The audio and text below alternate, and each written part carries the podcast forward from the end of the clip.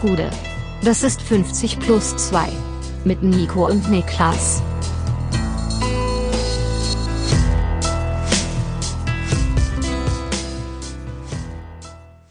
»50 plus 2 Champions League Rückblick. Mein Name ist Nico Heimer und bei mir ist der Mann, der mir gerade angeboten hat, mir die Beichte abzunehmen, Niklas Levinson. Hast du einen Beichtstuhl jetzt zu Hause? Salve. Hast du dir einen Beichtstuhl zugelegt? Ich bin äh, neuerdings, ich war jetzt zu Hause und ich ähm, komme ja aus unweit aus der Nähe des Klosters Maria Lach. Ja. Und ich bin dort vor Ort gewesen tatsächlich und die lokalen Mönche haben mich zum Gebenedeiten erklärt. Gesalbt haben sie dich. Nee, nee, ich bin Gebenedeit. Haben sie dich nicht gesalbt? Es ist ja, glaube ich, mehr oder weniger dasselbe, Ja. aber der coolere Ausdruck davon ist Gebenedeit worden zu auch, sein. ja. Der ist auf jeden Fall gerade sehr modern bei uns. Genau, ich bin äh, Gebenedeit und ich habe darüber hinaus habe ich äh, im Kloster Maria Lach eine nicht näher spezifizierte Reliquie ersten Grades berührt. Oh, also willst du jetzt mich, sagen, äh, du bist heilig. Was mich selber zu einer Reliquie dritten Klar. Grades macht und dementsprechend bin ich jetzt auch in der Lage, dir sowas abzunehmen wie Mhm. die Beichte. Ja. Hast du jetzt zufällig eine berührt gerade? Die lag da rum, ne? Die war da. Ja, ja. Ich darf halt nicht sagen, welche. Das ist halt eine Geheimreliquie von den Mönchen im, im Maria Lach. Ich habe auch eine berührt. Nee. Doch. Doch. Du weißt gar nicht, was eine Reliquie ist. Doch, auf der Gas habe ich die gesehen. nenn mir eine. Auf der Gas habe ich Okay. hier Jesus äh, Schnüffeltuch. Das hier das Tuch von seinem Dings, was da, äh, ja, na klar, Reliquie ersten Ist der Grades. Jesus wieder der eine Junge aus Charlie Brown oder was, der mit dieser Decke rumrennt? Nee, aber es gibt auch so ein Tuch noch, von, mit dem Jesus irgendwie eingewickelt worden Ja, das Grabtuch. sollte. Ja, genau. Das Grabtuch, ja. ja. der Von eine Turin, Reliquie. glaube ich, oder Ja, sowas, ja. dann habe ich zufällig auf der Straße gefunden. Ja. Zumindest habe ich ein dreckiges äh, Tuch auf der Straße angefasst und äh, denke, jetzt bin ich, mal, würde ich mal zum Arzt gehen, ne? Also, Okay, also der heilige Levinsohn, ihr wisst es, ab jetzt nur noch bitte, ähm, ja, mit Gottes gleicher Verehrung auf der Straße begegnen. Nee, das bitte nicht. Naja, ich bin, das ist ja äh, jetzt so. Ich bin da wieder, wie der aktuelle Papst. Ich äh, mach so einen auf, äh, auf äh, bescheiden und äh, Ja. Hast, Understatement. willst du dir auch so eine Jacke zulegen? Wobei, das war ja wohl kein echtes Foto. Das war kein echtes Foto. Schade, Mann. Das mit der, wo er ne, irgendwie auf John Wick Basis Babo. eine, eine, eine AK. AK in der Hand hat, ist auch nicht echt gewesen, glaube ich. Doch, das war, glaube ich, echt. Da Das bin war echt? 50-50, das war echt, ja. Äh, Großartige ey, Bilder sind da Ich fänd's aber, jetzt, wo das jemand in die Welt gesetzt hat, ich fänd's geil, so eine Art, so ein Revenge-Movie zu haben, wo der Papst, The Pope, irgend- strike back, The Pope Strikes Back. ja, der Pope Strikes Back oder sowas, wo der Papst irgendwie so eine Rampage-Tour macht mit, ne, mit so Ja, krassen Waffen. Ja. Und der hat dann so ein Gewand an, wo der auch in dem Gewand Ja, drin und auf der, er so die auf der. Innenseite so die Waffen hat und Ja, sowas. ist Das ja ist auch krass, prädestiniert Alter. für den Shot, wo er über Kreuz Waffen rauszieht. Und äh, ja, ja, stimmt. Und wir haben ja auch einen Pope, der, der eigentlich äh, telegen ist aktuell. Stell dir mal vor, das Ja. macht Ratzinger, weißt du, das ist ja. Ja, geht nicht. Nee, Das. Papst Johannes Paul wiederum war auch cool, als der jung war, der hätte auf jeden Fall auch eine Ja, gute ob, der, ob der cool war, weiß ich nicht. Ob der, ob der cool gewesen ist, ist ein anderes Das Thema. ist ein anderes Thema, so war das nicht gemeint. Man bräuchte, glaube ich, mal generell mal einen jüngeren Papst, um das glaubhaft umsetzen zu können. Ja, das also stimmt. einen stabilen. Also Papst-Tierlist werden wir nicht machen heute. nee. Ähm, da kommen auch wenige gut weg. Ja, wahrscheinlich nicht. Wahrscheinlich nicht. Ich kenne auch nicht so viele. Ich muss sagen, ich kenne halt äh, Für uns war vor Johannes Paul, was weiß ich. Razzi, JP und ähm, jetzt der aktuelle Franziskus. Ja. Ich weiß halt, dass es irgendwann mal einen Pius gab, ein oder zwei. Ja, und halt, dass es, wenn du jetzt weißt, wir haben jetzt gerade Johannes Paul den Sohn zu gab es viel, den ersten. kannst du gab's noch den abzählen. ersten. weißt Ja, du? ja, genau. aber ansonsten, also Johannes Paul der Erste, Pius gab's noch. Ja. Ansonsten weiß ich nicht. Ich auch nicht. Ähm, einzige Pius, den ich kenne, ist Pius Paschke, Skispringer. Äh, wir gehen rein in diesen Champions League Spieltag und das machen wir mit dem ersten Spiel vom Dienstag und das war der Auswärtssieg von Inter Mailand bei Benfica Lissabon. Ein Spiel, in dem ja, Benfica durchaus auch deutlich besser hätte rauskommen können aus diesem Spiel als mit einem 0 zu 2. Ja, das schon. Ich finde jetzt nicht, dass es in Summe so ist, dass das äh, Ergebnis eine himmelschreiende Ungerechtigkeit wäre. Also ich finde, das Spiel hat sich schon weitestgehend auf Augenhöhe abgespielt. Nur, dass Benfica selbst ohne Tor rausgeht, das ist halt extrem Genau. unglücklich. Man muss wirklich sagen, in den Spielen, die ich von Inter bisher in der Champions League gesehen habe, in den wichtigen Spielen, André Onana ist jedes Mal im Tor ein absolut krasser Rückhalt gewesen, hält sehr, sehr stark, also ähm, entwickelt sich da immer mehr in einen absoluten Topkeeper. Ist er wahrscheinlich sogar schon. Also auch, ja. definitiv jemand, der da auch wieder eine große Rolle gespielt hat. ähm, in Summe ist es trotzdem unglücklich. Ich glaube, Benfica hat sehr darunter gelitten, dass ihnen einfach ein paar wichtige Leute gefehlt haben. Also ihre Innenverteidigung war in dem Spiel einfach 19 und 21 Jahre Das- alt, weil ja. Nicolas Otamendi nicht dabei war. Und äh, Alexander Bahr, der mittlerweile, kann man glaube ich sagen, designierte Rechtsverteidiger, hat auch gefehlt. Also eigentlich die Hälfte der Stammviererkette. Und das hast du auch im einen oder anderen Moment definitiv gemerkt. Ich würde also wirklich nochmal, um das deutlich zu sagen, ich finde, zwei Tore Unterschied ist schon Das ist zu viel. Ja, das finde ich schon einfach zu viel. Ob Inter das gewinnen kann, darüber lässt sich reden, aber so fühlt es sich natürlich so ein bisschen klein wenig nach Vorentscheidung an. Ob es das ist, wird man sehen, aber das Heimspiel so zu verlieren, ist einfach ärgerlich für Benfica, deren Lauf bis hierhin natürlich trotzdem äh, absolut phänomenal war, aber da hätte man sich vielleicht irgendwie belohnen können. So allerdings natürlich Inter mit einem Fuß im Halbfinale und das ja auch eine schöne Geschichte nach äh, auch unruhigen Jahren in den letzten zehn. Ja, doch, das schon. Also Inter war ein sehr, sehr großes Auf und Ab. Zuletzt mehr, de deutlich mehr auf ja. als ab, also mit der Meisterschaft und jetzt ist äh, Insagi dabei, dass ihm etwas gelingt, das den letzten Trainer nicht gelungen ist. Also unter Conte gelang ja national sehr viel, aber ähm, notorisch eben auf ähm, Champions League Bühne ziemlich, ziemlich wenig. Und Insagi ist aber eben auch ein Trainer, der einfach ähm, im Pokal oder in K.O.-Wettbewerben gut zu funktionieren scheint. Hat die Coppa Italia gewonnen, sowohl mit Lazio als auch schon mit Inter. Also kann da offensichtlich ähm, gut mitarbeiten. K.O.-Coach. K.O.-Coach, kann man so sagen. Und, und die gibt's auch, in meinen Augen 100 Prozent. Also es gibt definitiv Trainer, die ähm, gemacht dafür sind, ja. K.O.-Spiele zu coachen. Auch also, Mannschaften. Die dafür, Mannschaften ja. auch, ja. Und ich denke da zum Beispiel an Leute, die es nicht waren und muss da unmittelbar an Lucien Favre denken, ja. der so derjenige war, der BVB war vorher gefühlt äh, von sechs Jahren fünfmal im Pokalfinale. Ja. Und unter Favre ist dann dieser Nimbus so in sich zusammengebrochen, weil er eben in meinen Augen kein K.O.-Spielcoach ist. Ja, ich finde, man kann ähm, das durchaus auch über Pep Guardiola sagen. Der ist zwar auf einem Level, das alles mit auch einem Level an Kader, dass es dann trotzdem häufig reicht, um ganz, ganz weit im Pokalwettbewerb ja. zu bekommen. Aber da würde jetzt nicht auftauchen in meinem, welchen Trainer will ich haben, wenn es um 90 Minuten, äh, wir müssen jemanden äh, schlagen geht. Das ist vollkommen klar. Was ja auffällig war bei den Toren, finde ich, dass sie, oder bei den Chancen, die für Inter entstanden sind, beim ersten Mal das Tor, nachher was zum Elfmeter führt, dass es baugleich war von der Art und Weise. Man muss sagen, also Benficas Struktur, es gibt ja also das Thema wird immer größer aktuell in der Art und Weise, wie es breit in der Breite diskutiert wird diese ähm, Gegensätze aus Posi Positionsspiel, wie es eben ähm, Pep Guardiola und Co. prägen und dann eben dieser andere, der andere Ansatz, der da ja, ich gibt noch gar keinen richtigen deutschen Begriff Positionless, für. Einfach ähm, Position, Relationism ist da das Wort, was da, was da so rumgeht. Ja. Und Benfica neigt zum Beispiel dazu, offensiv gerne mal auch im Ballbesitz ähm, ganz viel, also quasi die gesamte eigene Mannschaft ähm, innerhalb, wenn man das Spiel, die Spielhälfte vertikal teilen würde, in eine Hälfte zu ziehen. Und ähm, sind dann eben nicht so in die Breite so gestaffelt oftmals. Und hier ist es ja so, dass dann Inter zweimal rüber verlagert auf links, Bastoni andribbelt und dann, muss man auch sagen, zweimal eine absolut absurde Halbfeldflanke schlägt. Also gerade die erste auf Barella ist der absolute Wahnsinn, ist eine fantastische Flanke. Und da passiert dann das im, ähm, im Zentrum, was wir jetzt am Wochenende auch gesehen haben. Wir haben ja über Gladbach gegen Wolfsburg gesprochen, über das zweite Gladbacher Tor. Und ähm, da schafft es Inter im Prinzip eine lokale Überzahl am langen Pfosten zu erzeugen, weil sich, glaube ich, Barella und Dzeko zwischen Innenverteidiger und Außenverteidiger positionieren. Und ähm, Inter spielt dann, glaube ich, da am langen Pfosten bei der Flanke letztendlich eine 3 zu 2 Überzahl. Ähm, und das hat auf jeden Fall mehr als einmal geklappt, auf die Art und Weise Benfica in Bedrängnis zu bringen. 0 zu 2, ähm, also das Endergebnis dann hier und jetzt, wie gesagt, schon eine kleine Vorentscheidung. Ähm, Benfica ist natürlich mit ihrer Offensive, mit dem offensiven Output, den sie bis jetzt geliefert haben in dieser ganzen Saison und ja auch in der Champions League, ist ihnen komplett zuzutrauen, zwei Tore zu machen ja. äh, gegen, gegen Inter. Aber in Mailand mit dem Hinspiel im Nacken jetzt, es ist schon eine verdammt schwierige Ausgangssituation äh, für die Portugiesen einfach. Und also ich sehe es nicht, kann ich ganz offen sagen. Ich bin auch auf der Seite, dass, dass es das vermutlich gewesen ist äh, für Benfica in der Champions League und dass das Rückspiel ein letztes Schaulaufen ist. Und dann ist es natürlich trotzdem ein, ähm, eine tolle Saison. Aber es ist dann trotzdem super ärgerlich, denn man hätte hier einfach mit Benfica Lissabon, Roger Schmidt äh, ins Champions League Halbfinale einziehen können mit etwas mehr Glück. Und das wäre schon eine unglaubliche Geschichte gewesen. So wird es schwierig, aber vielleicht belehren sie uns eines Besseren und drehen das Ding noch hinten raus. Wir gehen jetzt nicht zum äh, zweiten Spiel am Dienstagabend, denn das waren die Bayern. Das ist ja der Schmankerl. Ja. Äh, vor allem mit allem, was drumherum noch passiert ist, was wir uns gerne aufsparen möchten. Das heißt, wir reden jetzt noch kurz über Real gegen Chelsea und über Milan gegen Napoli und gehen dann dahin, wo es weh tut. Wo es weh tut, aber auch wirklich saftig vor ist. Nämlich, ähm, ja. Ja. ähm, ja, komm, gehen wir rein mit Milan Napoli, oder? Okay.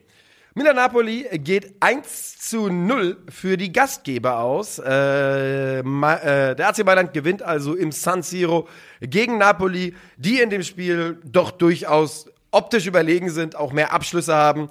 Ähm, ein sehr gut aufgelegter Mike Magnier, auch äh, der das Schlimmeres, was heißt Schlimmeres? Ja doch, es ist ja trotzdem schlimmer, der Schlimmeres verhindert für den AC Mailand und den Sieg festhält.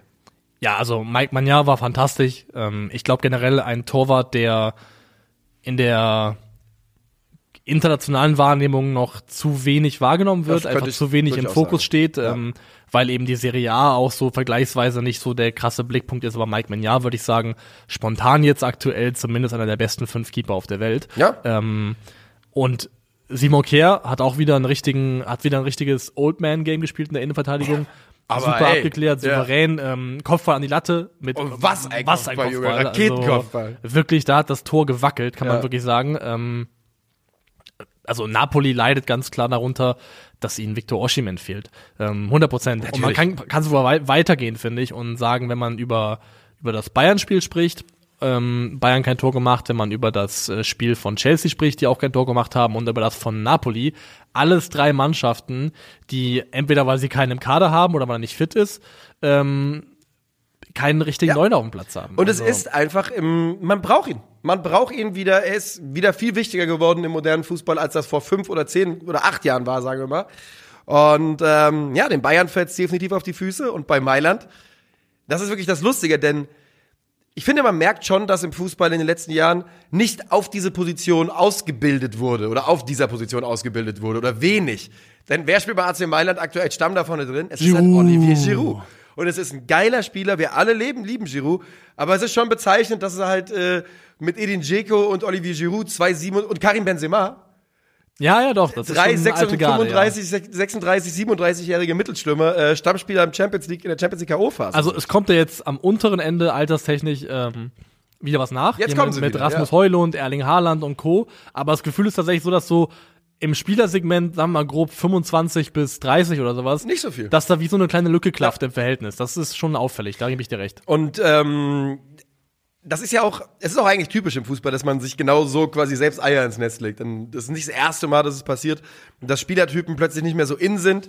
Ähm, früher war es äh, irgendwann mal der Außenverteidiger, der im klassischen Sinne nicht mehr so häufig benutzt wurde, weil man sehr viel Dreierkette gespielt hat und ähm, die nicht damals solche Wingback-Funktionen hatten wie heute. Da habe Also, ich ähm, ja. kürzlich drüber nachgedacht, dass wenn, also nicht im Sinne von, ich wäre damit irgendwo gelandet, wo es relevant geworden wäre, aber dass ich selber persönlich als Fußballer so massiv davon profitiert hätte, wenn Außenverteidiger damals schon, wo ich noch gespielt habe in der Jugend, so interpretiert Ja, worden wäre wie eine heute. Wichtigkeit hätten wir heute. Ähm, nicht eine Wichtigkeit, weil das damals Außenverteidiger war auch schon wichtig, aber es war halt das alte Modell, sage ich mal, das Dani Alves Modell und Co. Ja. Das war der Außenverteidiger ist dafür da, die Grundlinie zu beackern, durchzugehen und dann Flanken zu schlagen. Also das war so die Ja. Rolle, mit der ich groß geworden bin als Und jetzt kannst du Außenverteidiger. natürlich und jetzt viel mehr im Aufbau beteiligt Jetzt ist diese inverse Rolle, Ja. wo du reinrückst und also von dem, also im bescheidenen Rahmen von dem, was ich konnte, hätte ich gesagt, meine Spielstärken waren so einfach ein gutes Grundverständnis fürs Spiel, ein gutes Gefühl fürs Spiel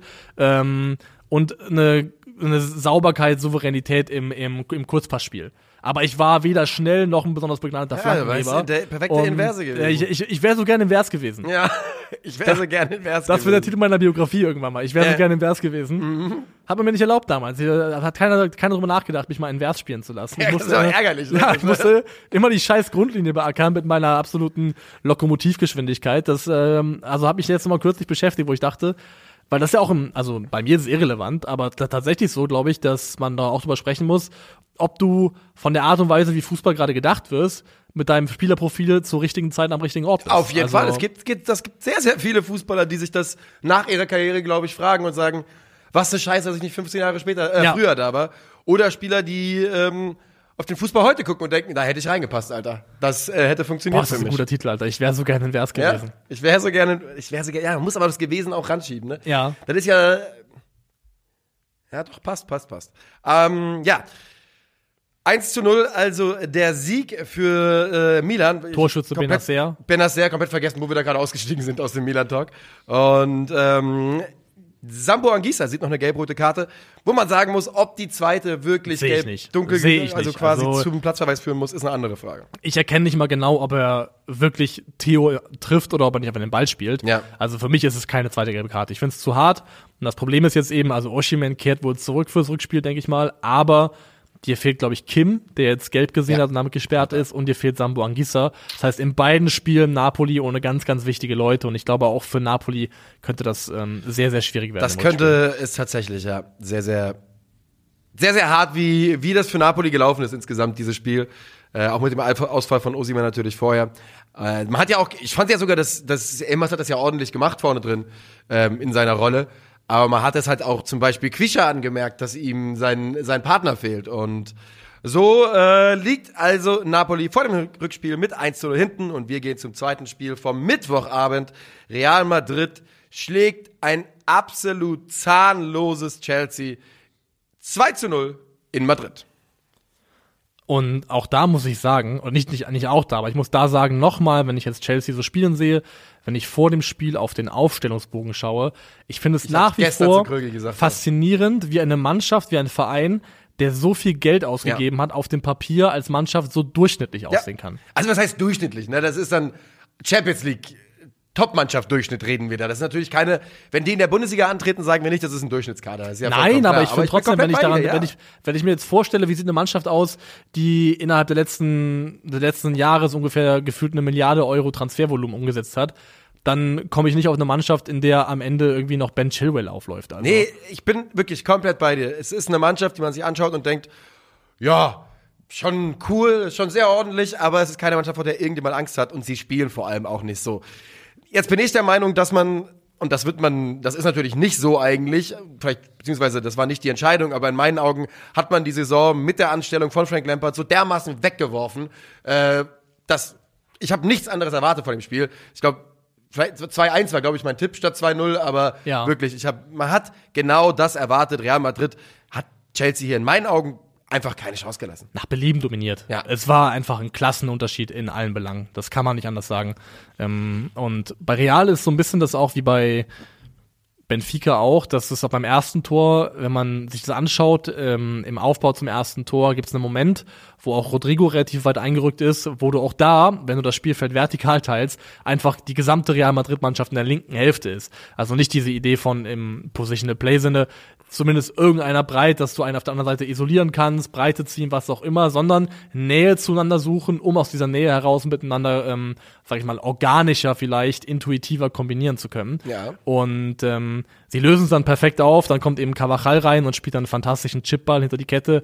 Vinicius macht das, oder Kepa macht das noch stark, würde ich sagen, im ersten Moment gegen, Vinic gegen Vinicius und dann ist Benzema da. Ja. Und ähm, ich finde auch gut, dass gerade diese, dass diese, also, weil für mich ist es ganz Neuland, wo ich mich auch noch komplett am reinlesen bin, diese zweite Idee davon oder diese, diese, also dass dieses, diese Art des Fußballs ähm, auch in so ein, ähm, sag ich mal, in eine Art fußballphilosophisches Framework eingepackt wird. Weil Wir wir du redest davon vom positionslosen Spiel, davon, Genau, dass Positionen genau, genau. weniger wert sind, äh, weniger wert, aber weniger so interpretiert werden, eng interpretiert werden und man quasi neue, ähm, neue Bezugspunkte hat als die strikte Idee einer taktischen Aufstellung, seien das die eigenen Mitspieler, sei es der Ball seines Gegenspieler, aber man orientiert sich quasi nicht mehr daran, unbedingt die eigene Struktur zu halten. Ist eine Entwicklung übrigens, die wir in anderen Sportarten, in fluiden Sportarten, in denen der Ball läuft, wie im Fußball, schon seit Jahren sehen. Ja. Passiert im Basketball, äh, positionsloser Basketball.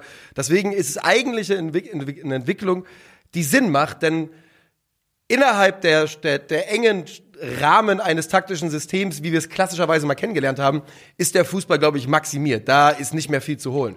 Deswegen war es der logische Schritt, dieses, ähm, und das ist in, in, unseren, in meinen Köpfen oder in unseren Köpfen enger als dann auf dem Feld ist, das taktische Korsett. Aber das im klassischen Sinne aufzubrechen, ist eigentlich ein logischer Schritt. Ja, und das ist tatsächlich auch, eine Sache, die ja nicht neu ist im Sinne von, dass sie gerade erst zum ersten Mal passiert, aber sie taucht gerade auf europäischer Bühne, finde ich, zum ersten Mal sehr prominent auf, Ja. weil das eine Art Fußball ist, die, also in, vor allem im südamerikanischen Raum schon seit den, was weiß ich, 60ern, 70ern, kommt aus den 80ern da. Niederlanden. Ähm, ja, kann, kann, aber es wird auf jeden Fall, also praktiziert wurde es auch prominent ähm, Ja. schon lange, lange in Südamerika. Ich habe gab so eine legendäre Flamengo-Mannschaft aus den 80ern, die damit sehr verknüpft ist. Ähm, nee, aber weil ich finde, das war auf Real Madrid gerade so spannend, weil Re Ancelottis Real Madrid, da wurde so ein bisschen auch, also mit Respekt natürlich, aber mit so einem kleinen Hauch von, ja, von oben herab drauf geschaut, nach dem Motto, ähm, Ancelotti, der macht da gar nichts taktischer mit der Mannschaft, der sagt, denen geht's raus und spielt Fußball. Und das ist alles so mehr, ein bisschen weniger, mehr, mehr oder weniger Vibes und dann mal gucken. Ja, ja. Ähm, Aber vielleicht ist es auch Vibes und dann mal gucken, aber halt aus einer konkreten Überlegung heraus, die ja ganz einfach sein kann. Ich glaube, es hat Ancelotti auch schon mal so ähnlich gesagt, dass man einfach sagen muss, ey, bei Real Madrid spielen ein paar der besten, vor allem auch spielintelligentesten, intuitiv besten Fußballer der Welt. Also wenn ich an Modric denke, an Benzema, der da herausragend ist, an Toni Kroos, da kannst du einfach auch sagen, ich lasse die machen und gebe den Spielern sozusagen eine Art von Autonomie, die sie bei anderen Trainern vielleicht nicht haben, weil Ancelotti darauf vertrauen kann, dass diese Spieler brillant genug sind, um mit dieser Freiheit auch was Gewinnbringendes, was Produktives auf die Beine stellen zu können. Hat der Bundeskanzler in Deutschland nicht Richtlinienkompetenz? Kann sein. Ich glaube, es gibt da, er kann Richtlinien vorgeben. Das ist das, was, äh, was Don Carlo also bei, bei Real Madrid macht. Ich habe gerade noch mal geschaut, ähm, die Grundidee des Football Total ist, dass jeder Spieler die Rolle und Position eines anderen Spielers im System einnehmen kann. Also es ist tatsächlich, ich glaube, der Grundgedanke des positionslosen Fußball kommt von Johann Cruyff. Ja, es kann sein, dass es dann nicht ganz dasselbe ist wie, Nee, der wie Grundgedanke. Aber es ist überhaupt nicht dasselbe wie heute. Aber der Grundgedanke war damals, ähm, dass jeder Spieler jede Rolle spielen kann. Aber ja, also deswegen, also ich find's spannend, weil das auch für mich, für mich gerade auch für Real Madrid und die Art und Weise, wie die spielen, nochmal einen ganz anderen Blick und eine andere Wertschätzung entstehen lässt. Sie sind die klar bessere Mannschaft, sie machen dann noch das 2 zu 0 in Form von Asensio, wo man sagen kann, dass Kepa nicht gut aussieht bei diesem Schuss, er kommt aber sehr verdeckt, geht einem Spieler durch die Beine, also ist aber auch ein bisschen unglücklich. Ist er nicht abgefälscht? Vielleicht ist er Das abgefälscht. ist ich schwierig zu sagen aus sicher, den ja. Wiederholungen, ja. Äh, ja, das ist vollkommen recht. Ich würde zwei Spieler gerne erwähnen. Erstmal, ich finde es absolut wahnsinnig, was Thiago Silva für eine Karriere hinlegt. Ja, Das ist wirklich wahnsinnig. Weil er ist immer noch einer der besten Innenverteidiger der Welt. der hört nicht auf. Und der ist 38 Jahre alt. Also, das ist ja inzwischen, weißt du, mit 35, 6, aber er ist wirklich 38 jetzt. Auf der anderen Seite, David Alaba in meinen Augen mit einer wirklich sehr erwachsenen, guten Leistung. Ja. Und wir müssen wieder mal über Toni Kroos reden, der einfach brillant ist. Einfach brillant. Auch gestern wieder 94% Passquote. Das, der erste schlagende Herz von Wir haben ja gestern im, im Stream drüber gesprochen und man kann es runterbrechen darauf, dass ähm, wir uns alle einig waren, wenn wir über die besten oder den besten deutschen Fußballer im 21. Jahrhundert reden, Feldspieler vor Ja. allem, dann ist Toni Kroos entweder eins oder zwei. Anderes gibt es nicht. Ja. Also wir haben noch über Thomas Müller nachgedacht, aber, Aber es ist ganz klar, Für mich ist er eins. eigentlich ist er die Eins. Also Toni Kroos ist der beste deutsche Feldspieler des 21. Jahrhunderts. Das ist eine Karriere, die in ihrer Langlebigkeit mittlerweile auch und auf dem Level, auf dem sie langlebig ist, fast schon beispiellos ist. Ja. Also er hätte es, also bei all den Türen, die ihm offen standen, bei den Entscheidungen, die er getroffen hat, gefühlt muss man sagen, Toni Kroos hätte es nicht besser machen können. Es ist wirklich so. Und wir werden irgendwann, wenn ihr in 20 Jahren, in 30 Jahren nach Madrid reist und ins Real Madrid Museum gehen werdet, dann wird da ein Trikot von Toni Kroos hängen, neben fünf oder sechs Champions League Pokalen. Das ist eine Legende. Der Mann er ist hat, eine Legende, der Mann der hat über 400 Pflichtspiele für Real jetzt. Über 400, ja. Also das ist, es ist einfach eine absolute Reallegende und der erfolgreichste deutsche Spieler ist er ja eh schon. Ich glaube aller Zeiten. Ähm, es ist auch so ein Spieler, wo wir, glaube ich, uns nach der Karriere alle nochmal die Augen reiben müssen und äh, sacken lassen müssen, was der Mann geschaffen hat. da. ja. Weiter gehen wir, oder? Wenn wir jetzt weitergehen, dann Sind wir da. äh, gehen wir dahin, wo wir hinwollen. Ja. Die Bayern spielen am Dienstagabend in Manchester gegen Manchester City. Es ist Tuchel gegen Pep und es ist ein 3 zu 0 für Manchester City. In meinen Augen auch in der Deutlichkeit verdient. Und die Bayern hatten Riesenprobleme mit diesem City. Und das führt und danach, alles was danach kam in der Kabine, besprechen wir danach. Ja, also ich kann zuerst sagen, ich habe hier ein paar Notizen vor mir zum Spiel oder zu der zum Komplex City gegen Bayern. Und die ersten Notizen sind alles so mit Bezug aufs Spiel. Und dann habe ich die allerletzte Notiz, da steht einfach nur Mané Box Sané. Ja. Das war die letzte Notiz, die ich aufgeschrieben habe. Das ist äh, weil, weil mein, mein letztes mein, meine letzte Notiz hier, die ich dazu gemacht habe. Dazu, darüber reden wir Ähm, gleich auf jeden ja, Fall ausführlich. Also ich würde tatsächlich, muss ich sagen, ich, also bei der, bei dem Befund, dass es in der Höhe so in Ordnung geht, würde ich widersprechen. Wirklich? Ja. Ich habe das schon auf de von deinen Tweets so ein bisschen abgelesen und ich bin da anderer Meinung. In meinen Augen hat Bayern da hinten raus ging es darum, eine Bla Blamage zu vermeiden gegen City. Ja, in der Art und Weise, wie das Spiel ineinander gefallen ist, schon. Und vor allem, also wo ich recht gebe, ist, dass dann nach dem zweiten Tor, nach dem dritten Tor, dass dann schon so eine Art in sich zusammenfallen zu erkennen war, dass da echt dann das, das, das ganze Gebilde irgendwie in sich eingestürzt ist. Aber ich finde wirklich, dass vor allem in der ersten Halbzeit, der erste 50, 60 Minuten, dass die Bayern nicht per se ein schlechtes Spiel gemacht haben. Ich habe, also ich finde, die haben im Aufbau, vor allem in der ersten Halbzeit, immer wieder gute Lösungen gefunden. Es gab Momente, in denen sie gefährlich werden aber, aber konnten bis oder geworden sind. Also im Ausbau aus, aus der eigenen Hälfte raus, ja. Aber dann halt nicht weiter. Ne? Also Sané hat eine Abschlusssituation, wo ich sage, die kann deutlich gefährlicher werden. Musiala hat eine gute Szene, wo ich sage, wenn er ein bisschen reifer ist und sich den Sané meinst du das die besser nach der ausguckt- Halbzeit direkt, wo sie so ein bisschen, wo sie richtig brennen, die Bayern, die ersten Ja, wo er auch Minuten? wirklich, glaube ich, aufs Tor einfach zugeht und wo ich da dachte eigentlich, das ist eine größere Chance, als das, was am Ende aus geworden ist. Ähm, was halt klar ist, was offensichtlich ist, dass, dass dem FC Bayern ein Fixpunkt in der Offensive fehlt. Also jemand fehlt, der die Tore macht, das ist das Stürmerproblem. Aber ich finde eigentlich bis dahin, bis zum Strafraum, war das Okay. nicht so schlecht. Also ich muss Okay, sagen, okay, dann haben wir da, dann, dann, das ist okay, wenn du das so sagst, denn bis dahin würde ich es unterschreiben, aber in meinen Augen gehört der Strafraum halt genauso zum Rest des Feldes dazu und weil in meinen Augen ist es so, der FC Bayern München muss sich, buckelt nicht vor Manchester City. Nein. Die haben keine Angst vor Manchester City im, im herkömmlichen Sinne und sieht sich als Gegner, der auf Augenhöhe agieren kann. Und da war City besser und zwar in meinen Augen deutlich, denn du sagst es Sané, Musiala und also ich komme nicht auf zwei groß, mehr als zwei Großchancen, die Bayern hatte. Oder größere Chancen. na, also Wirklich über, nicht. über die hinaus fällt mir jetzt auch konkret nichts ein. Und das ist dann in meinen Augen einfach zu wenig. Und bei City finde ich, dass zwei Tore, vielleicht sogar das dritte Tor, die richtige Anzahl ist mit den Chancen, die sie hatten. In meiner Wahrnehmung. Aber das, das erste Tor ist ja auch aus dem absoluten Nichts. Das Natürlich. ist ja eine F- ein Freak, Das ist- Freak Accident. Das Und, ist ja. und das stellt dann die Weichen für den Rest des Spiels ja auch, weil dann hast du ein Tor kassiert, das verändert alles, bin ich komplett bei dir. Rodri ist genau äh, der Spieler, den du halt eigentlich da dann in Ruhe lässt und sagst, ja, dann komm, du kannst mal machen als einziger. Musiala ist es, der da auscheckt im, im Also in Ruhe lassen würde ich ihn nicht, weil er hat schon so, er ist so jemand, der alle, so alle drei bis fünf Monate mal einen Screamer auspackt. Ja. Das hat er schon mal gemacht. Aber da Ähm, muss man trotzdem irgendwann sagen, Ja, also es, es ist trotzdem mit links in der Art und Weise einfach Pech. Und ganz ehrlich, absurd für mich, wie danach diese Diskussionen losgetreten wurden über, ob ein Torwart, der fünf Zentimeter größer ist, den hält oder nicht. Ähm, da sind wir, das ist ja mein Lieblingsthema, kleine Torhüter. ja, aber es ist für mich einfach eine absurde Diskussion, die da geführt wird. Vor allem, weil du es niemals beweisen können Nein, wirst. Es ich wird mein, nie, also Weidenfeller hat es ja sofort gesagt. Die war, das Ding ist natürlich, ja, vielleicht hast du recht. Und wahrscheinlich ist es dein Job, das zu sagen, aber es bringt halt niemandem irgendwas. Ja? Also, Nee, aber ich weiß auch nicht, also beim, es geht ja da auch um, um Timing, um Sprungkraft, was auch immer. Es spielt da so viel rein in der Art ja, und der, Weise, wie vor allem benutzt er in meinen Augen die falsche Hand. Der, Hand, der greift ja einfach nicht über, ne?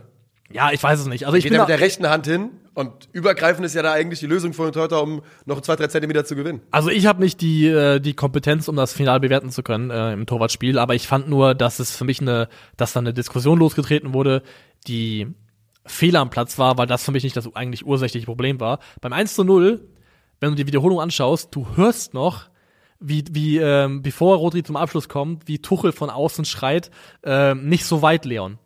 Du hörst es über die Außenmikrofone nicht so weit, Leon, weil Goretzka hat vorher schon am 16er Davies geholfen und gegen Bernardo Silva gedoppelt. Fand ich okay, weil 16er ist unmittelbares Gefahrengebiet, aber treibt dann noch mal weiter raus, wo es nicht so akut war. Das heißt, Goretzka zieht zu weit raus, Kimmich sitzt ein bisschen tief in der Kette.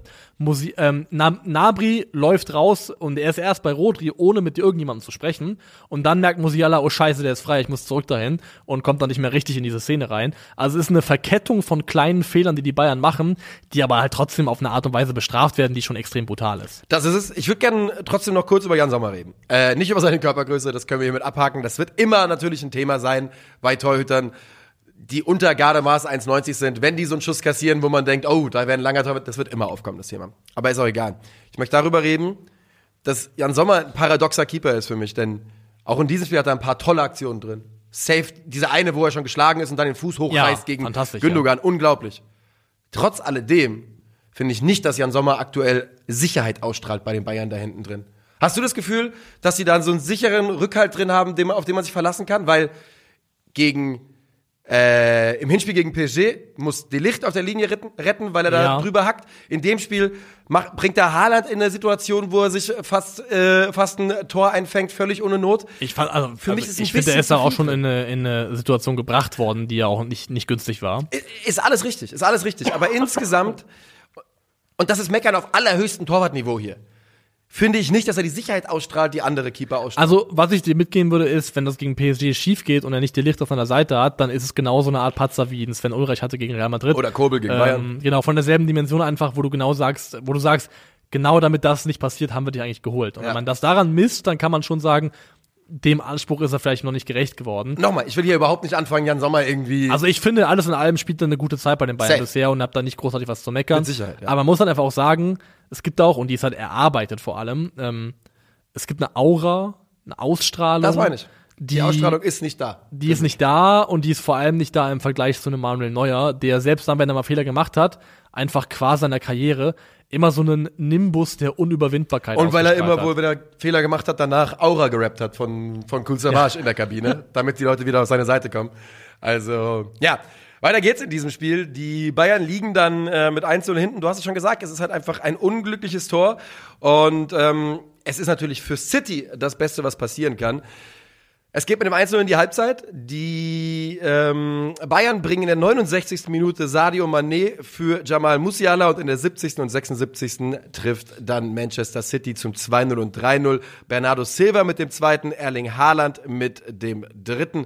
Bernardo Silva, äh, muss man immer sagen, auch mit einem großartigen Fantastisch, ja. Spiel. Spieler des Tages für mich, auch wenn es Sto Stones geworden ist. Warum auch immer Stones Spieler des Tages. Der war auch fantastisch. Der war fantastisch, aber, aber ja, da waren, es waren für mich, also sogar sein, sein Sechserpartner war besser, für, äh, war, wäre noch Es gab eine große Auswahl bei City, glaube ich, letztendlich. Ähm, das 2 zu 0 hat sich dann auch tatsächlich, kann man sagen, angebahnt. Ja. Ähm, Da schwommen die Bayern. denn die schwommen und am Ende ist dann eines von den Malen, wo sie es provoziert haben, dann tatsächlich auch die Rechnung aufgegangen, weil so im früh in der zweiten Halbzeit, so irgendwie zwischen 50. 60. Minute, stellt City die Pressingstruktur um und geht auf ein, also im Prinzip ein 4-2-4-Pressing, was mutig und riskant ist, wenn du eigentlich schon in Führung liegst, aber es wurde eben belohnt.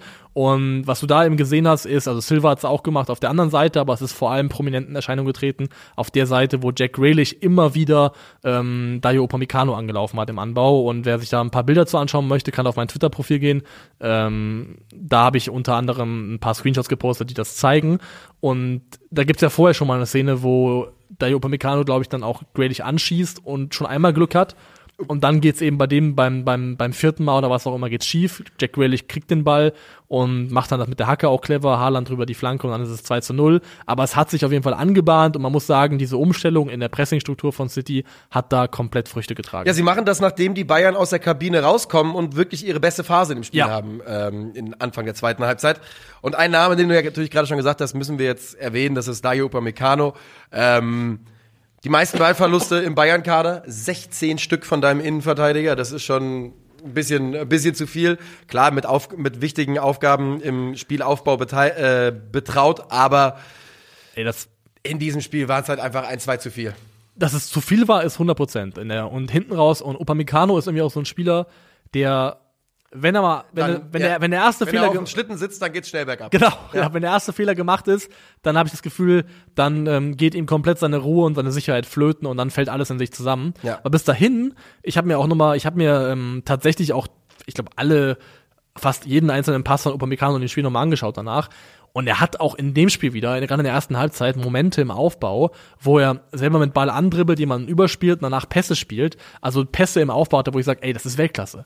Das ist einfach Weltklasse als Innenverteidiger auf die Art und Weise mit solchen Pässen aufzubauen. Das Problem ist, es ist ein Scheißdreck wert und du kannst dir nichts davon kaufen, Es ist nichts wenn du am Ende halt solche Fehler machst. Die, Aber die Bewertung seines Spiels am Ende ist in meinen Augen auf dem Level, auf dem Niveau, auf dem Bayern und City agieren, dann eine glatte 6. Sechs.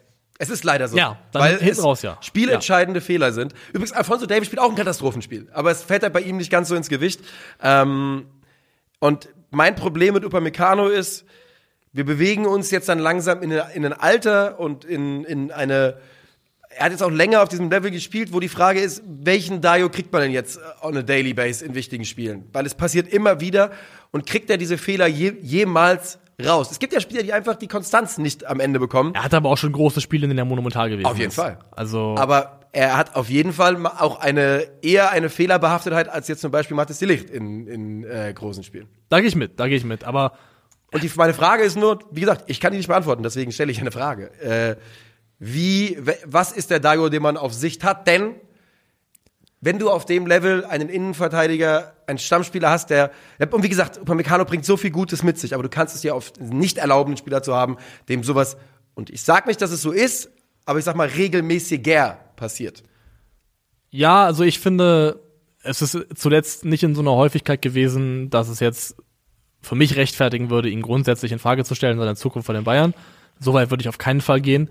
Ähm, und er ist immer noch, und ich finde, das ist für einen Innenverteidiger immer noch jung, er ist 24 Jahre Das alt. ist wirklich immer noch. Da habe ich auch wirklich jetzt gedacht, er wäre schon 26. muss ich ganz ehrlich Und sagen. äh, ich sage persönlich Glauben an Upamecano. Glauben an Upamecano und ähm, es ist viel, viel besser geworden und er hat, er, man weiß ja auch, dass er selber mit Mentalcoaches arbeitet, mit einer Stimmtrainerin, um auf dem Pla- Platz besser kommunizieren zu können. Ich ist glaube, es wirklich viel, viel besser geworden, findest du? ja, viel, viel? finde ich, finde ich 100 Prozent. Also meine ist meine Meinung. Meine persönliche Meinung ist, dass Upamecano sich ganz deutlich stabilisiert hat und deutlich besser geworden ist in der Zeit, die er jetzt bei den Bayern schon ist. Besser Und- geworden ist er, ja. Und ich finde und ich glaube auch daran, dass ähm, er scheint einen ganz großen Willen zu haben, sich selbst zu verbessern, zu entwickeln. Das ist schon mal eine ganz wichtige Grundvoraussetzung. Und ich bin nach wie vor überzeugt davon, dass er das jetzt schon in einzelnen Spielen sein kann. Und wenn wir in drei Jahren auf ihn gucken, in, mit 27, 28, dass man dann, glaube ich, froh sein wird, wird, wenn man ihn gehalten hat. Ja. Also, Ja, also gerade bei dem 24-Jährigen finde ich auch, ist man bei auf der Innenverteidigerposition in der Altersklasse unterwegs, wo es zu früh ist, um zu sagen, ah, das wird nichts mehr. Da bin ich komplett bei dir. Trotzdem jemand, der mir ein bisschen Bauchschmerzen bereitet, ähm, wenn ich Bayern-Fan bin. Denn ja, man hat jetzt einfach in, es ist nicht das erste Mal und man hat so, entwickelt so ein bisschen das Gefühl, dass es bei ihm hin und wieder mal passieren kann. So, jetzt ähm, gehen wir weiter. Das dritte Tor ist dann Erling Haaland, also auch der darf nochmal treffen. Äh, Assist von Stones. Ja. Kurz über ihn gesprochen. Und äh, ja, danach ist das Ding natürlich gelaufen. ist gelaufen und ist dann auch dann spätestens hinten raus irgendwo auch dann gut für die Bayern und auch Glück für die Bayern, dass es dann beim 3-0 nur bleibt. Denn es ist gerade an der Schwelle 3-0 ist das Maximum an Genau. Ergebnissen, wo ich sage, da kann man noch mit einem Hauch von Fantasie ins Rückspiel gehen, dass da vielleicht noch was gehen könnte. Ich habe einen äh, Live-Call von, von einem englischen Kommentator gesehen und der ging in die Richtung, Bayern are now fighting for their dignity. Also sie kämpfen jetzt um ihre Würde in diesem Augenblick. Und das war's hinten raus. Ja, war's das auch. vierte kassieren, Dann ist es einfach eine, dann, ja. dann äh, ist es, äh, das hier ist schon unangenehm und das tut weh, Also- aber die, die Grenze, die Peinlichkeit, die wird endgültig überschritten, wenn wir dann über vier Tore reden ja, und mehr. da bin ich auch dabei. Wir müssen übrigens auch mal darüber reden, dass Kingsley Coman erst von Nathan Aki und dann von äh, Manuel Akanji, als er die Seite wechselt, von beiden äh, komplett hochgenommen wird. Wird er, aber ey, wie brutal haben die beiden Jungs auch eins gegen eins verteidigt. Also, Akanji, Alter. Freut mich richtig. Freut mich. Erstmal finde ich, der sieht aus, als hätte er 15 Kilo Muskelmasse draufgepackt seit, seit. BVB-Zeiten, Das ist ein Alter. Tier, Mann. Da gab es diese eine Szene, wie er da beim Einwurf steht und es ist brutal windig und sein Trikot ist so ein bisschen im Wind am Flattern und du siehst jeden Muskel sich abzeichnen. Alter, was ist denn mit dir passiert, Manuel? Ähm, ja, beide brutal stark. Und Auch die Bayern Wings, Gnabry und Coman, Gnabry spielt natürlich eher den äh, Stürmer, mit, äh, ja, mit Schwierigkeiten. Leroy Sané ist da mit Abstand der Beste in der Offensive. Definitiv. Also Sané ist da, der, der noch am Positiven raussticht sticht und echt mit Ball am Fuß auch gute Momente hatte. Ähm, Akanji generell aber ein Spieler, der in der Endabrechnung, so wie er wahrgenommen wurde, in Deutschland in der Bundesliga viel zu schlecht wegkam. Also ist auch so ein Spieler, Ja, der, auch, hat, aber auch von mir. der einen sauwackeligen Start hatte in Deutschland. Und äh, leider ist es halt oft so, dass der erste Eindruck, der sich ein, der sich so Meinung. einbrennt, den nochmal richtig lang nachhaltig abzuschütteln, ist enorm schwierig. Mhm. Und ähm, ja, also tolle Entwicklung, kann man nicht anders sagen. Ja, und die Bayern, wir hatten es, wie du hast schon gesagt, ihnen fehlt halt einfach vorne drin ein Stürmer und ähm, wir sind ja, wir sind so, ich zumindest, und ich weiß, dass es bei Christoph Kröger ähnlich ist, wenn man einmal so Hot Takes oder Takes in die Welt gesetzt hat, dann will man sich natürlich, dann guckt man, dass die aufgehen, weißt du? Und dann freut man sich in die Richtung. Und ich habe in der CL-Prognose ja gesagt, den Bayern fällt in der Champions League auf die, auf die Füße, dass sie keinen Stürmer haben, äh, keinen Mittelstürmer. Wir haben Und- sogar an, de, an, der, an dem Ort und Stelle hier, haben wir es gesagt, in unserer Saison-Preview für die Bayern, Ja. Ähm, dass es dafür reichen könnte für alles andere. Genau, aber Bundesliga der, wird aufgehen und so. in der Crunch-Time, da wo Ja. es wirklich ernst wird, dass da was fehlen könnte, ja. Und man sieht es. Und ähm, ich bin mir ganz, ganz sicher, dass wir da, wir wissen es ja, da wird bei den Bayern im Winter, äh, im Sommer ein bisschen was passieren auf der Position. Und mal gucken insgesamt. Ich bin mir, ich glaube, dass ähm, man Tuchel vielleicht auch noch den einen oder anderen weiteren Wunsch erfüllen Ich glaube, das könnte ein wütender Sommer werden. Genau, Weil es genau. ist ja historisch immer so gewesen, wenn die Bayern ein Jahr lang Scheiße gefressen haben, und zwar richtig Scheiße gefressen haben, dass sie meistens darauf reagiert haben mit, Die war ja Kompensa- letzten Sommer schon, Ja. schon angepiekst. mit Kompensation auf dem Transfermarkt. Von Ja. daher, ich kann mir vorstellen, das wird ein intensiver Sommer. Das glaube ich auch. Ähm, und ja, jetzt müssen wir darüber reden, was dann noch so passiert ist. Nach dem Spiel soll oder hat, inzwischen gilt das, soll, hat, wie, wie betten wir das ein? Es kam zu einem Clash zwischen Sadio Mané und Leroy Sané. Ähm, Mané soll unglücklich darüber gewesen sein, wie Sané mit ihm auf dem Feld gesprochen hat und es ist darin geendet, dass er ihm ins Gesicht geschlagen hat. Schon mal, schon mal ein guter, guter Eskalationsweg auf jeden Fall, Ja. wenn man wenn man es mit Worten nicht mehr reicht, mal ins Gesicht boxen. Und wir haben gestern schon kurz im Stream darüber geredet. Ein paar Leute werden einiges von dem, was wir jetzt sagen, vielleicht schon gehört haben. Aber das ist vollkommen egal, denn es macht es nicht weniger wichtig oder richtig. Der Hauptpunkt, warum, was daran wirklich wild ist, ist, dass Sadio Mané halt auf komplett wackeligen Beinen steht. Der hat halt nichts geleistet, um das zu rechtfertigen. Hat nichts. Und es ist also, es ist nicht so, dass man sagen könnte, ja, wenn du 20 Tore gemacht hast, Dann dann, kann, dann kannst du auch mal einmal in die Fresse hauen.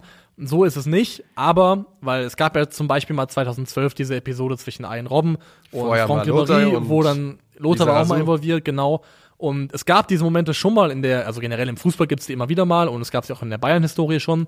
Aber es ist was anderes, also bei Robben und Ribéry zum Beispiel, wenn das in eingebettet passiert in einem Spielern, die einfach schon länger da sind und die einfach auch schon eine Vita von Erfolg haben und erbrachter Leistung und mit der kannst du es auch viel, viel besser moderieren. Aber das hier, also wir haben, wir haben einen Sadio Mané, der nach allem, was wir gehört haben, nach dem PSG-Spiel Nagelsmann heftig angegangen Ja. sein soll in der Kabine ähm, für aus seiner Sicht zu wenig Einsatzzeit. Dann haben wir einen Sadio Mané, der jetzt hier in dem Spiel reinkommt, so wirkungslos ist wie in den letzten Wochen auch schon. Und Seit, seit Oktober äh, kein Tor für die Bayern gemacht. ja. Und dann noch mit einem der besten Bayern-Spieler überhaupt in dem Spiel angeht, nämlich Leroy Sané, und ihm dann in die Fresse zu schlagen und nicht nur, also es ist ein Unterschied, ob du jemandem eine Watschen gibst oder ob jemand danach mit einer blutigen Lippe dasteht, da musst du schon ordentlich zugelangt haben. Ja. Und ähm, das ist einfach, das ist erstmal ein, das ist ein Ausdruck von Respektlosigkeit, muss ich sagen. Und- also ganz individuell gegenüber Sané. Und das ist genau der Punkt, wo, wo es für mich auch wieder wichtig wird, denn, oder wo es, der für mich wichtig wird. Ich glaube, dass, also, wir wissen, dass, oder er soll Nagelsmann heftigst angeschrien haben, ne, wo der dann eingeschüchtert reagiert hat. Angeblich, ja. Er äh, an, angeblich, er schlägt Sadio, äh, er schlägt Leroy Sané ins Gesicht. Gestern kamen dann die Geschichten, ja, Liverpool gab es auch schon mal Probleme. Wir haben hier ein Muster an Respektlosigkeit und ich glaube, beim FC Bayern haben wir gerade eine Pulverfass-Situation, die dafür wenig Platz bietet. Und ich glaube, dass die Konsequenzen für Sadio Mané vielleicht, er wird sich jetzt heute, ich sag dir, was heute laufen wird, er wird sich heute vor der ganzen Mannschaft entschuldigen, dann wird Tuchel sagen, wir klären das intern und dann werden sie das Ding wahrscheinlich für ein paar Monate unter den Teppich kehren und im Sommer ist er weg. Das glaube ich auch. Also ich glaube auch, dass Sadio Mané beim FC Bayern keine Zukunft hat. Ich glaube sogar, dass, also ich bin kein Jurist, aber wenn ich mir jetzt einfach einen normalen Arbeitskontext vorstelle und du haust vor versammelter Belegschaft Fristlos. einem Arbeitskollegen einen aufs Maul, dann fliegst du einfach. Fristlos kann- gekündigt- dafür kannst du fristlos gekündigt Dafür kannst du einfach Ja. fristlos gekündigt werden. Das wird hier nicht passieren. Das hast du, glaube ich, auch angerissen. Warum nicht? Weil das ein, ein Brazzo-Transfer war. Und äh, Hassan Salihamidzic steht schon so unter Druck jetzt, da ist so viel in sich zusammengebrochen in den letzten Wochen und nicht, Monaten. Ähm, das wäre einfach ein zu großer Gesichtsverlust, wenn sein Königstransfer jetzt fristlos gekündigt werden würde. Das geht nicht, das können sie sich nicht erlauben. Nee. Ähm, deswegen, das wird nicht passieren, aber die, die Grundlage dafür wäre auf jeden Fall da. Und ich glaube, bei Manet ist es vielleicht auch in den Jahren davor bei Liverpool dann in der Intensität dann doch nicht so aufgetreten oder aufgeploppt, in der Öffentlichkeit zumindest, weil er persönlich individuell und der Verein erfolgreich gewesen ist. Ich glaube, so fühlt es sich gerade an, dass Sadio Mané extrem gefrustet davon ist, wie schlecht er einfach ist. Also, dass Das er einfach ich auch. extrem schwer sich damit tut, damit zurechtzukommen, dass er leistungstechnisch einfach so weit seinen eigenen Ansprüchen und auch den Ansprüchen des Vereins und der Öffentlichkeit hinterherhängt. Und damit scheint er überhaupt nicht gut zurechtzukommen und lädt dann zum Beispiel seinen Frust in so Momenten einfach absolut unprofessionell an den Mitspieler ab. Ja, und jetzt, also nochmal, ich bin wirklich der Meinung, dass wir jetzt, dass die nächsten Tage, dass die Bayern da ihn nicht suspendieren werden und was man nicht alles gehört hat. Ich glaube das irgendwie nicht. Die werden alles tun, um jetzt unmittelbar Ruhe drauf zu kriegen. Ruhe rein. Genau, das glaube ich auch. Und du hast aber auch was gesagt, gestern im Stream. Wenn ich Leroy Sané bin, dann überlege ich mir das sehr genau, ob ich nochmal mit Sadio Mané zusammenspielen will. Leroy Sané war der beste Bayern-Offensivakteur auf dem Feld, war eindeutig angezündet wie Sau, wollte gegen sein Ex-Team ähm, nur das Beste und ist in einer anderen Position beim FC Bayern als Sadio Mané. Ähm, schwierig, schwierig. ist anmaßend, einfach anmaßend, weil, wie gesagt, du hast ja auch gesagt, also Sané auf einem ganz anderen Level gespielt hat schon und auch spielt beim FC Bayern, als Sadio Mané das tut. Und das ist einfach auch aus einer hierarchischen Perspektive, leistungshierarchischen Perspektive, absolut nicht angemessen und in Ordnung. Und ja, ich, ich muss wirklich sagen, ich weiß nicht, ob ich dazu bereit wäre zu sagen, mit dem Typ spiele ich erstmal weiter Fußball. Also, wenn mir jemand auf die Fresse haut, das ist einfach so ein, das ist so ein Ausdruck von Respektlosigkeit, das ist so ein krasser Bruch auch in einem Vertrauensverhältnis, damit kann man nicht arbeiten. Und ich glaube halt, das Ding ist auch, dass es halt nicht isoliert ist, Sané und Mané, ich glaube, und das haben auch jetzt die Medienberichte schon angedeutet, dass Sadio Mané in der Mannschaft generell einfach einen sauschwierigen Stand hat und dass Sané nicht der einzige Spieler ist, der von Mané genervt sein könnte. Ich glaube generell, dass Ja. es ein Thema ist, dass in der Mannschaft, vor allem weil er einfach auch so viel Kohle verdient und leistungstechnisch dafür recht wenig abruft, Ja. dass es im Team einfach brodelt. Es gibt ja, ja, es gibt ja dann immer Leute, die denken, sie wären da nah dran und sowas, aber und man weiß nicht, was man da glauben kann, aber ich habe auch jetzt ein paar Mal genau das gelesen, dass manche Bayern-Spieler sich doch sehr wundern, wer dieser Sadio Mané ist, der da aus Liverpool gekommen ist, ob das sein Zwillingbruder ist, so in Ja. dem Sinne so ein bisschen. Und da haben die Bayern sich schön verspekuliert. Das macht für Thomas Tuchel jetzt die Situation unglaublich ähm, hitzig äh, und interessant in den nächsten Wochen. Er hat ja danach die klassische Pep Guardiola Pressekonferenz gegeben, völlig überbordend, die Mannschaft gelobt. Ich habe mich schockverliebt. Das war so toll. Da hat man schon gemerkt, das, das war natürlich Absicht. Ne? Er wollte da ähm, direkt mal die Mannschaft aus dem Schussfeld nehmen. Klar ist aber auch, bei Bayern brodelt es auf eine Art und Weise, wie wir es seit zehn plu Jahren plus nicht gesehen haben. Ja, und ähm, also Tuchel macht es auch clever, weil ich glaube, das Letzte, was der Verein und die Mannschaft jetzt gebrauchen könnte, ist ein Trainer, der auch noch draufhaut. Ja, also nee, er also- muss es, glaube ich, auch so betont positiv moderieren, weil es, glaube ich, einfach wichtig ist, gerade jetzt, dass da nicht noch zusätzliche Brandherde aufgehen. Ähm, du hast es gerade angesprochen, seit zehn Jahren nicht mehr. Ähm, wir haben es gestern im Stream auch gesagt, bei bei demjenigen, der, also Oliver Kahn ist noch zu kurz da, finde ich, um ihn da wirklich massiv mit reinzunehmen in die Verantwortung. Ähm, Im Verhältnis zumindest, was die Präsenz angeht, auch in der Öffentlichkeit. Also man hat das Gefühl, seitdem sich, ähm, also Höhn ist ja sowieso schon länger, aber dann eben auch Karl-Heinz Rummenigge äh, aus dem operativen Geschäft zurückgezogen haben, dann gab es noch so eine gewisse Zeit des Burgfriedens, in dem noch einige Dinge kaschiert werden konnten und auch mit Erfolgen so ein bisschen zuge Ja. zugepflastert wurden. Aber dieser FC Bayern, wo ich sagen würde, der irgendwo schon auch die Handschrift von Hassan Salihamidzic trägt, der ist in einer Art und Weise dermaßen auseinanderzufliegen, die ist echt schon absurd. Und wir haben da einen Vergleich gezogen, gestern unter anderem schon ähm, Bernd Stromberg. Das ist absurd, aber es ist halt genau Ja, das. Es ist es halt, ist- ein, es ist halt ein, ein, ein Lautsprecher, der super selbstbewusst nach außen auftritt und sagt nach dem Motto, hier komme ich. Dem aber In ein funktionierendes System reingekommen, da Ja. eine Führungsposition bekommen. Gekommen. Und, und wo es dann für einen Moment, für eine, für eine gewisse Zeit lang gut geht, einfach weil die Strukturen etabliert sind und, und stabil, aber wo ihm sein eigenes Unvermögen früher oder später einfach komplett um die Ohren fliegt. Ja. Und so fühlt es sich gerade bei Hassan Salihamidzic an, wo ich wirklich sagen muss, jetzt mit dieser Mané-Geschichte noch, je nachdem wie diese Saison in der Bundesliga noch endet, ähm, also egal wie das ausgeht, wenn sie Meister werden oder nicht, Hassan Salihamidzic geht mit einem massiven Image-Schaden sowohl in der Öffentlichkeit, aber glaube ich auch Ja. vereinsintern aus dieser Saison heraus. Und Oliver Kahn macht es clever in meinen Augen, denn wer intern wie viel Macht hat, das wissen wir ja einfach nicht. Aber es fühlt sich alles so an, als wäre es, ähm, es also es landet alles irgendwie auf Bratzos Schultern. Meine große Frage ist, wie einflussreich sind die alten Granden beim FC Bayern noch und wie sehr haben die im Zweifelsfall Bratzos Rücken? Weil ich habe jetzt von einem, einem Reporter in München eine Sache gelesen und der meint, dass intern Kahn eher in Kritik steht als Brazzo. Ich, das ist alles, was ich weiß, wirklich. Punkt. Das war all, die ganze Info, wie ich sie dir gegeben Ja. habe.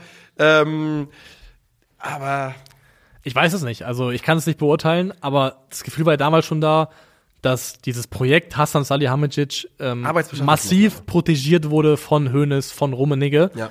Und ähm, dass es vielleicht auch immer noch so ist und wenn sie ihn nach wie vor als ihr Projekt sehen, als den Mann, den sie aufgebaut haben, dann greifen da ja auch vielleicht dann persönliche Eitelkeiten, dass man sagt, den Mann, den wir da reingesetzt haben, weil wenn der scheitert, halt- er, genau, ist ja dann unser Scheitern Ist es auch unser Scheitern und dass man da halt dann vielleicht sich nicht darauf einlässt. Ich glaube halt, das geht nur bis zu einem gewissen Punkt und irgendwann, je nachdem, wie weit dieses Rücken an der Wand-Szenario von den FC Bayern noch geht, dann ist es irgendwann egal. Weil dann irgendwann steht das Wohl des Vereins über allem anderen. Ja. Und dann, glaube ich, ähm, wird das im Zweifelsfall dann auch niemanden mehr retten.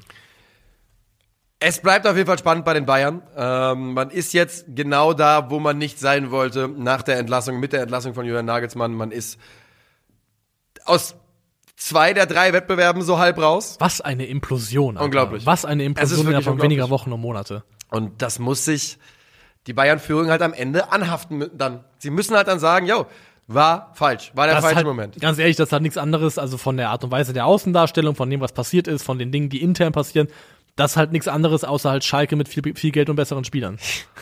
ja, also, wenn da, wenn, wenn, Ein wenn, hartes Urteil, aber ja. wenn die Dinge, die da gerade passiert sind, bei irgendeinem anderen Verein passieren, Ja, der, das, der das etablierte Image hat schon, Ja. dann heißt es Chaos Club, typisch Schalke, typisch HSV, wie auch immer. Ja. Aber das hier ist einfach Hanebüchen. Das ist eine Außendarstellung, die ist katastrophal. Geh ich mit, geh ich mit. Und ich glaube, jetzt sind wir so weit durch, dass wir nur noch tippen werden, oder? Wir tippen noch. Genau. Dann hast du schon offen. Ja. Ja, dann frage ich dich, Schalke gegen Hertha BSC am Oh. Freitagabend. It's a big one. It das is. ist richtig groß. Also das ist äh, ein Alles- oder Nicht-Spiel für den, für den Augenblick. Und es wird so richtig nervig 1-1 ausgehen. 1-1. Ah, ich sag 2-1 für Schalke 04. Uh. Bayern gegen Hoffenheim. 3-0 Bayern. 4-1. Boah, ich hatte gehofft, du, du gibst mir jetzt Hoffnung und sagst Hoffenheim, aber ich will auch nicht, dass die noch mehr gewinnen, aber ja. Stuggi gegen den BVB. Hm, interessant, interessant. Zwei beide. Oh. Ich sage 1 zu 2. Leipzig gegen Augsburg. Ja, ich kann mir leider, ja, 2-0 Leipzig. 2-0. Ja. Köln gegen Mainz. 3-2. 1-1. Frankfurt gegen Gladbach, das Topspiel am Samstagabend. Köstlich. 2 zu 0. Hm. Wird nicht passieren, ist, aber Eins beide. ja, das ist realistisch. Bremen gegen Freiburg am äh, Sonntag um 15.30 Uhr. Wir haben wieder köstlich drei Sonntagsspiele. Oh ja, Bremen gegen Freiburg endet mit einem überraschenden 2-2-1-Sieg für Werder. Wer jetzt, ich gehe in eine ähnliche Kerbe tatsächlich auch mit, nee, ich gehe auch 2-1 sogar tatsächlich. Eins, wir nehmen denselben Tipp. Union gegen Bochum. Das wird wiederum überraschend, denn das wird ein 1 zu 1. 2 zu 1 für Union. Und dann haben wir noch hinten raus Wolfsburg gegen Leverkusen, das Schmankerl der Leckerbissen 19.30 Uhr am Sonntag, can't wait. Ah, schön, schön. Ähm, also von der ganzen Formkurve her müsste man ja Leverkusen sagen, aber ich habe irgendwie so ein Bauchgefühl und sage deswegen ähm, 2-1 für die Wölfe. 1 zu 4. Boah. Damit sind wir durch für heute. Wir sind am Montag wieder da mit dem Bundesliga-Rückblick. Am Wochenende wird noch einmal am Samstagabend bei Calcio Berlin gestreamt für das Zweitliga-Topspiel HL Lautern gegen HSV. So rum ist es richtig. Und, Calcio Ähm, Derby. das Calcio Derby. Und wir sagen ansonsten noch äh, schönes Wochenende, schöne Restwoche. Mach gut, dahin. schwing den Hut, sag ich.